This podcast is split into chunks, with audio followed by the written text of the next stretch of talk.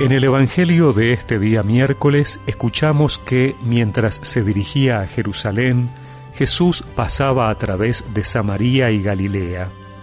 Al entrar en un poblado, le salieron al encuentro diez leprosos que se detuvieron a distancia y empezaron a gritarle, Jesús, Maestro, ten compasión de nosotros.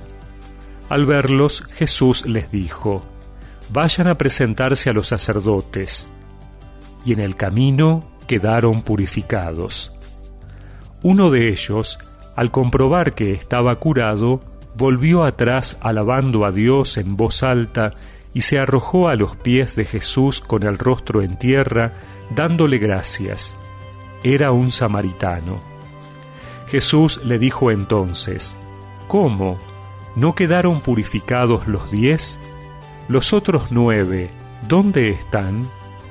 Ninguno volvió a dar gracias a Dios sino este extranjero? Y agregó, levántate y vete, tu fe te ha salvado.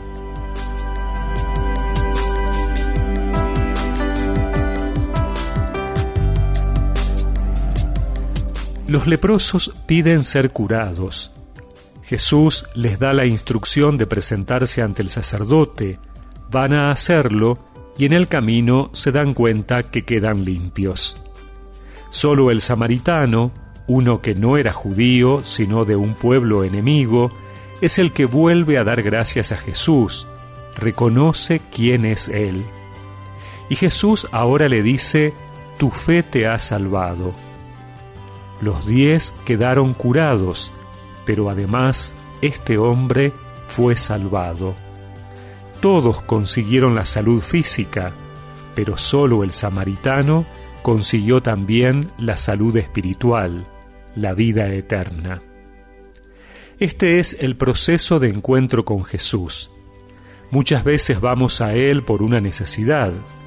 Jesús no actúa milagrosamente de manera inmediata, sino que nos pide que hagamos algo para que se ponga a prueba nuestra fe pero debemos seguir sus indicaciones. En este caso, los leprosos tienen que ir al sacerdote. ¿Qué hubiera pasado si ellos no querían ir, si se quedaban esperando que Jesús actúe de otra manera? Jesús no les promete que si van al sacerdote se curarán, no, solo les dice que vayan. También nosotros tenemos que seguir sus indicaciones y porque obedecen su palabra, los leprosos quedan purificados. Entonces uno vuelve a encontrarse con Él para darle gracias. Ese encuentro lo lleva a alcanzar no solo la salud física, sino también la salvación. Esa debe ser siempre nuestra meta. Todo lo que Jesús hace por nosotros es para nuestra salvación. Nuestra mirada debe estar siempre puesta más allá de los bienes terrenales, que los necesitamos, pero sobre todo para llevarnos a los espirituales. Traigo corazón agradecido por lo que has hecho tú conmigo, por tu gracia y por tu amor misericordia y compasión. Te doy las gracias, te damos gracias. Traigo un corazón agradecido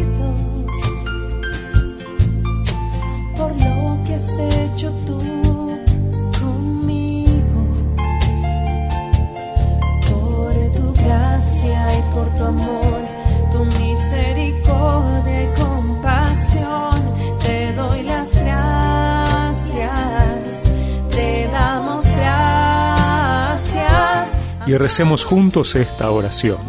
Señor, dame un corazón que reconozca y agradezca todo lo que haces por mí para descubrirte cada día como mi Salvador. Amén. Y que la bendición de Dios Todopoderoso, del Padre, del Hijo y del Espíritu Santo los acompañe siempre.